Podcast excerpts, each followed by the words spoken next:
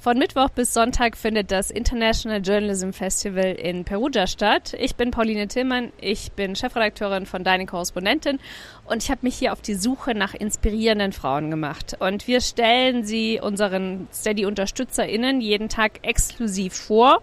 Und den Auftakt macht Julia Neumann, die auch regelmäßig für uns aus Beirut, aus dem Libanon berichtet. Schön, dass du da bist, Julia. Hallo, Pauline. Magst du dich vielleicht kurz vorstellen für diejenigen, die dich noch nicht kennen? Klar. Also mein Name ist Julia Neumann. Ich arbeite jetzt im fünften Jahr als freie Korrespondentin in Beirut im Libanon, unter anderem für die Taz, aber auch den Deutschlandfunk und Deutschlandfunk Kultur. Und was hast du in den letzten sechs Monaten gemacht? In den letzten sechs Monaten war ich Fellow beim Media Lab Bayern und der Universität der Bundeswehr München in dem Projekt Media for Peace. Bei Media for Peace geht es darum, dass wir helfen wollen, dass JournalistInnen in Afghanistan und im Libanon konstruktiv, lösungsorientiert, vor allen Dingen aber auch konfliktsensitiv berichten können. Und wie lief das Fellowship konkret ab? Wie kann ich mir das vorstellen, diese sechs Monate? Ja, also wie es konkret ablief. Wir waren elf Fellows aus ganz unterschiedlichen Ländern und Hintergründen. Wir haben Afghanen im Team, LibanesInnen im Team, aber auch mich als Deutsche, die im Libanon lebt, eine ähm, Journalistin, die sehr viel konstruktiv berichtet aus Lateinamerika und ähm, kommen auch aus ganz unterschiedlichen Feldern. Also nicht nur JournalistInnen, sondern auch Marketeers, ähm, PR-Leute, Backend, Frontend Developer, äh, also alles, was dazugehört, eigentlich um einen Startup zu bilden. Und das heißt, das Ziel von den sechs Monaten war dann am Ende, einen Prototypen zu erstellen, mit dem man dann weitermachen kann. Habe ich das richtig verstanden? Ja, ganz genau. Also unser Fellowship war in Teile aufgeteilt. Im ersten Teil ging es erstmal darum, den kulturellen Hintergrund, den Background zu verstehen und vor allen Dingen auch Interviews zu führen und zu connecten mit JournalistInnen in den Regionen, in denen wir arbeiten wollen und einfach zu fragen, was sind die Probleme. Und da haben wir in verschiedenen Feldern geschaut. Das ging von ähm, Zensur beziehungsweise Bedrohungen ähm, über äh, Vertrauen von Menschen in die Medien, aber auch ähm, Audience Needs, also was eigentlich die ZuschauerInnen oder HörerInnen von den Medien erwarten. Und am Ende stand dann eine Entscheidung. Die Entscheidung war, dass wir weitermachen wollen im Feld Dialog und Vertrauensbildung und da einfach schauen äh, wollen, wie können wir helfen mit einem Produkt, zum Beispiel einer App oder einer Webseite oder auch Workshops, dass JournalistInnen in den Regionen besser verknüpft sind mit eigentlich den Leuten, die die Medien rezipieren und wie können wir dann ein Dialogfeld Zeit schaffen. Am Donnerstag werdet ihr auch die zwei Prototypen, die ihr quasi entworfen habt, die ihr euch überlegt habt, präsentieren. Kannst du da schon mal so ein bisschen sagen, in welche Richtung es ungefähr gehen wird? Ja, so ein kleiner Sneak Peek. Ähm, ja, also wir haben zwei Ideen, die darauf abzielen, eben Dialogformate zu schaffen und Räume, in denen sich JournalistInnen mit ihren äh, LeserInnen begegnen, aber auch ähm, zu schauen, wie kann man einen diverseren Journalismus gewährleisten und wirklich auch gewährleisten, dass nicht nur die lautesten oder extremsten Stimmen ähm, in den Medien zur Sprache kommen, sondern dass wirklich auch Menschen ähm, aus ihrem Alltag erzählen können und mit JournalistInnen in Kontakt kommen. Konkret war unsere erste Idee, Workshops zu kreieren, in denen JournalistInnen quasi als Workshop-LeiterInnen auftreten, also erstmal geschult werden, solche Workshops zu leiten, anzuleiten und dann mit Menschen in Verbindung kommen aus unterschiedlichsten Communities und ähm, gemeinsam über die Zukunft nachzudenken, weil wir gesehen haben, dass ein Problem ist, dass Journalismus sehr viel an Problemen festhält oder auf das Jetzt schaut und weniger in die Zukunft und aber Menschen mit ihren alltäglichen Problemen und Sorgen vielleicht eh schon Lösungen äh, parat haben oder sehr kreativ denken können, wenn es darum geht, wie können wir gemeinsam unsere Zukunft gestalten. Und da ist das Ziel, JournalistInnen in Afghanistan und Libanon eben mit ihren, äh, mit den kleinen ja, Mikro-Communities in Kontakt zu kommen und dass sie gemeinsam überlegen, wie kann denn so eine Zukunft aussehen und das dann natürlich dann auch in den Medien repräsentieren. Die zweite Idee, die wir hatten, ist ähm, wieder die äh, Leserinnenschaft oder Hörerinnenschaft, äh, das Publikum mit den Journalistinnen zusammenzubringen. Und zwar wollen wir ganz gezielt verschiedene Meinungen sammeln von Menschen, von denen wir glauben, dass sie eher marginalisiert oder unterrepräsentiert, vielleicht auch stereotypisierend ähm, repräsentiert werden, also beispielsweise syrische Geflüchtete im Libanon und die wiederum mit Medien zusammenzubringen, die dann diese äh, Meinungen abdrucken oder abbilden können. Jetzt waren da ja schon ganz viele Themen drin. Äh, vielleicht gehen wir noch mal einen Schritt zurück, also quasi in die Zukunft blicken. Da sprechen wir gleich auch noch mal zum Thema konstruktiver Journalismus, was den von anderem gewöhnlichen traditionellen Journalismus vielleicht auch unterscheidet, weil das ja eine Form ist, die du schon lange verfolgst ähm, in deiner Berichterstattung äh, vielleicht noch mal einen Schritt zurück. Was genau versteht man eigentlich unter Peace-Journalismus, ne? unter Friedensjournalismus? Weil das ist ja so ein bisschen unter der Fahne, äh, geht ihr ja, ne, mit Media for Peace.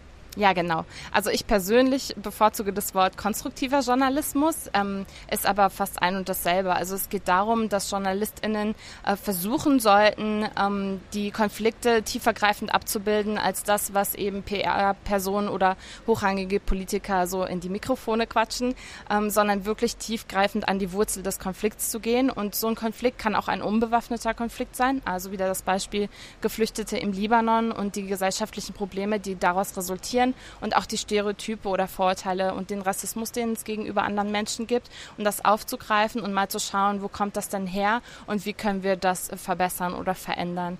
Und damit einhergeht auch ganz oft der lösungsorientierte Journalismus, also nicht nur in die Vergangenheit zu schauen oder auf das jetzige Problem zu schauen und das ausgiebig zu beschreiben, sondern wirklich in die Zukunft zu blicken und zu sagen, welche ähm, Probleme können wir wie lösen, äh, welche Lösungen gibt es schon und aber dann auch kritisch zu hinterfragen, ähm, sind diese Lösungen zielführend oder was fehlt denen noch?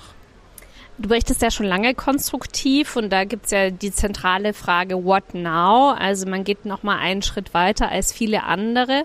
Warum ist dir persönlich das so wichtig? Ja, also ich persönlich ähm, bin als Journalistin natürlich sehr den Nachrichten auch ausgesetzt und verfolge das und bin ja auch in einer Region, in der es sehr viele unterschiedliche Konflikte gibt, also auch sehr viele gesellschaftliche Konflikte.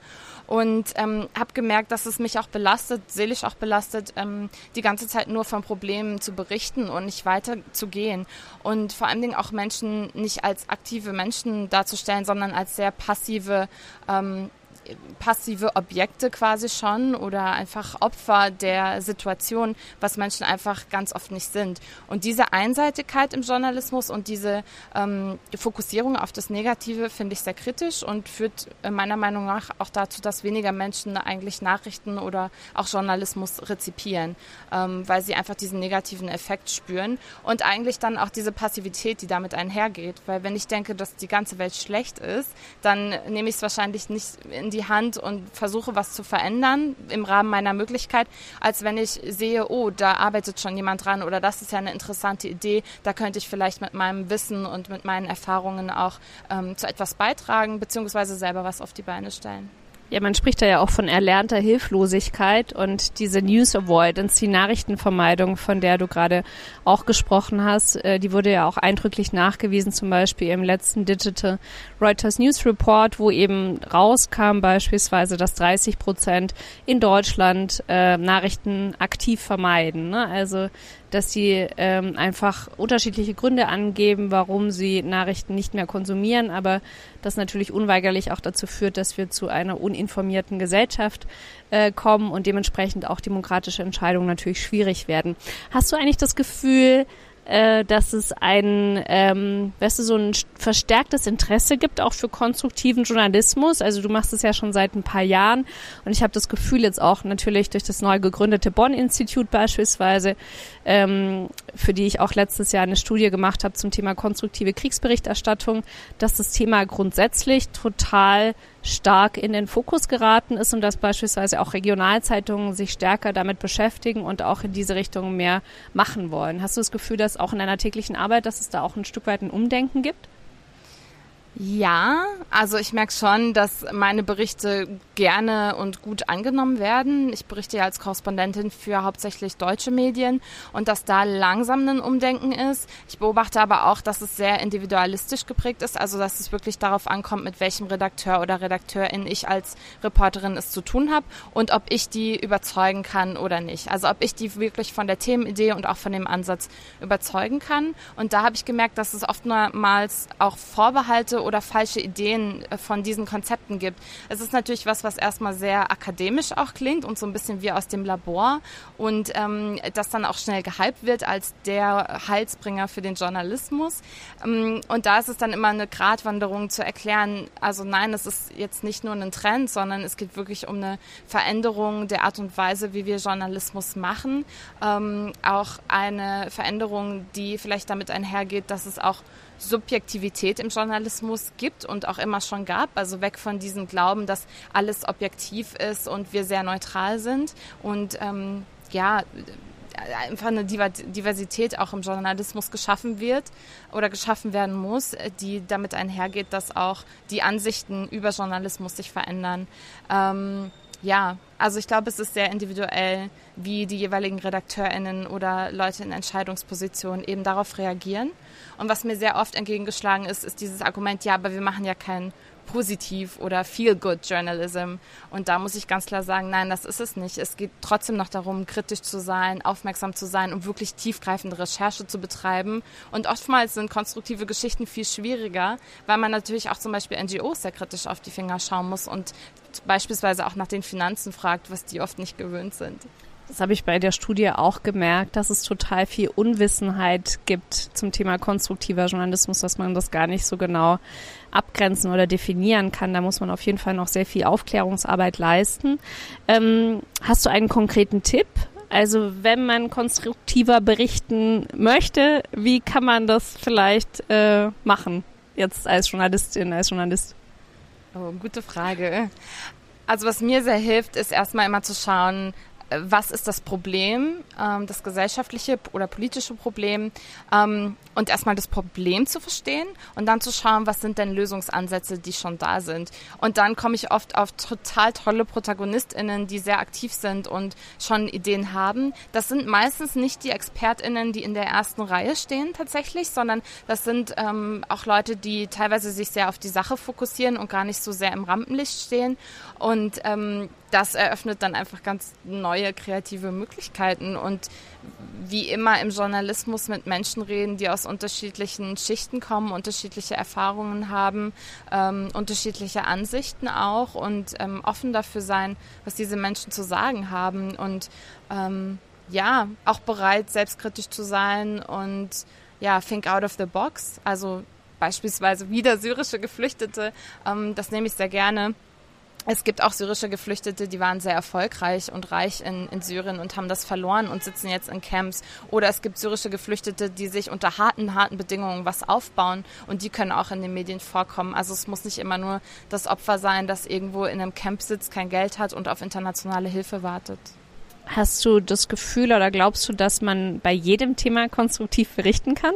Oh, es ist super hart, um ehrlich zu sein. Manchmal ähm, ja, es ist auch eine Herausforderung für mich, weil ich denke, Mensch, hier laufen Dinge einfach wirklich, wirklich schief.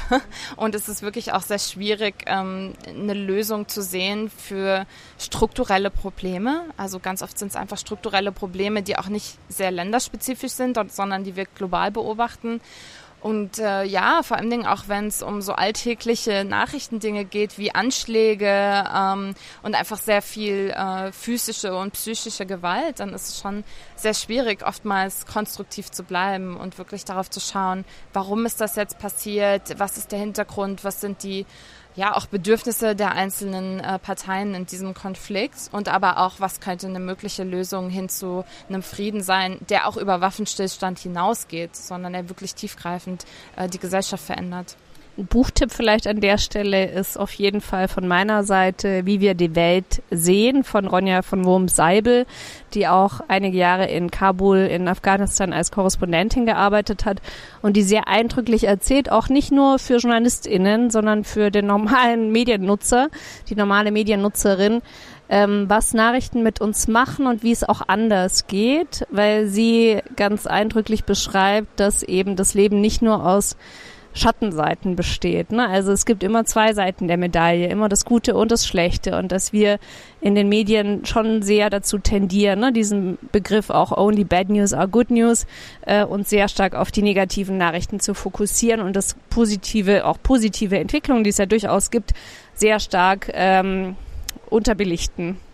Ja, also das Buch hat sehr mit mir resoniert, kann ich nur zustimmen und auch im eigenen Leben und im Alltag finde ich, ist es total wichtig, ähm, sich nicht immer nur auf Motzen und Meckern zu konzentrieren und immer nur die negativen Dinge zu erzählen, sondern auch mal was gut läuft, worüber man sich freut, die schönen Dinge zu sehen und äh, Dankbarkeit, äh, dankbar zu sein, auch im Umgang miteinander und in der Kommunikation miteinander sich auch die schönen Geschichten zu erzählen und nicht nur immer die dramatisch schlechten. Ähm, einfach auch da, um die, die Perspektive so ein bisschen zu erweitern. So, jetzt sind wir ja hier in Perugia. Äh, bis Sonntag bist du ja auch hier. Es geht insgesamt fünf Tage. Das International Journalism Festival es ist dein erstes Mal. Es ist auch mein erstes Mal. Das erste Mal ist immer was Besonderes. Worauf freust du dich am meisten? auf ganz viel Inspiration und Input. Ähm, manchmal finde ich, ist doch die Journalismusindustrie ähm, ja sehr frustrierend und ähm, ich habe schon das Gefühl, dass oftmals äh, ja auch sehr laute oder sehr einseitige Narrative befördert werden, also sehr, sehr großes Schwarz-Weiß-Denken und ähm, ja, da einfach wieder so ein bisschen Input zu bekommen, zu schauen, wie können wir den Journalismus weiterentwickeln, wie können wir mit der Zeit gehen und ähm, ja, einfach unseren Job auch wieder motivierend äh, gestalten. Darauf freue ich mich. Und die letzte Frage, ähm, magst du uns verraten, wie die nächsten Schritte aussehen? Das äh, fände ich natürlich total spannend zu wissen, was so die nächsten Projekte sind oder was so die nächsten Steps sind, jetzt vielleicht auch im Fellowship, wie die Perspektive für dich vielleicht in den nächsten sechs Monaten ist. Ja, also bei Media for Peace geht es heute erstmal darum, beziehungsweise hier in Perugia unsere Ideen zu präsentieren und dann ganz viel Rückmeldung von JournalistInnen zu bekommen, wie, was sie denken, was sie für Ideen haben, wie man das weiterentwickeln oder verändern kann. Also ganz viel offene Kritik und äh, Feedback zu bekommen. Und dann geht es in den nächsten Schritten darum, das wiederum zu testen, einzubinden, äh, die Prototypen, die wir entwickelt haben, weiterzuentwickeln, zu verändern und am Ende dann im Dezember nach sechs Monaten hoffentlich ein Produkt vorstellen zu können, das dann auch vielleicht auf den Markt gehen kann. Und worauf dürfen sich die Steady-UnterstützerInnen als nächstes freuen von dir? Was ist die nächste Geschichte von dir für deine Korrespondentin?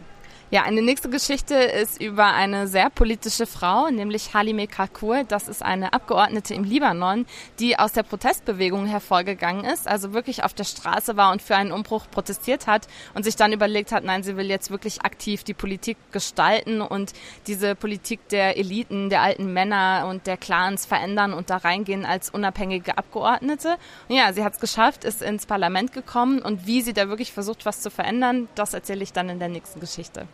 Julia Neumann, Korrespondentin für deine Korrespondentin für die Taz, für andere deutsche Medien, gerade im Fellowship bei Media Lab Bayern. Vielen Dank für das Gespräch. Danke dir, Pauline.